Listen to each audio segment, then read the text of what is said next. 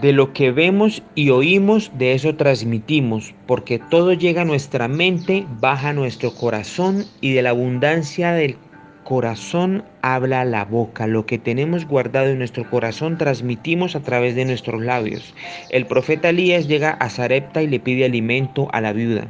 La viuda declara con su boca, solamente un puñado de harina tengo en la tinaja y un poco de aceite en una vasija y ahora recogía dos leños para entrar y prepararlo para mí y para mi hijo, para que lo comamos y nos dejemos morir.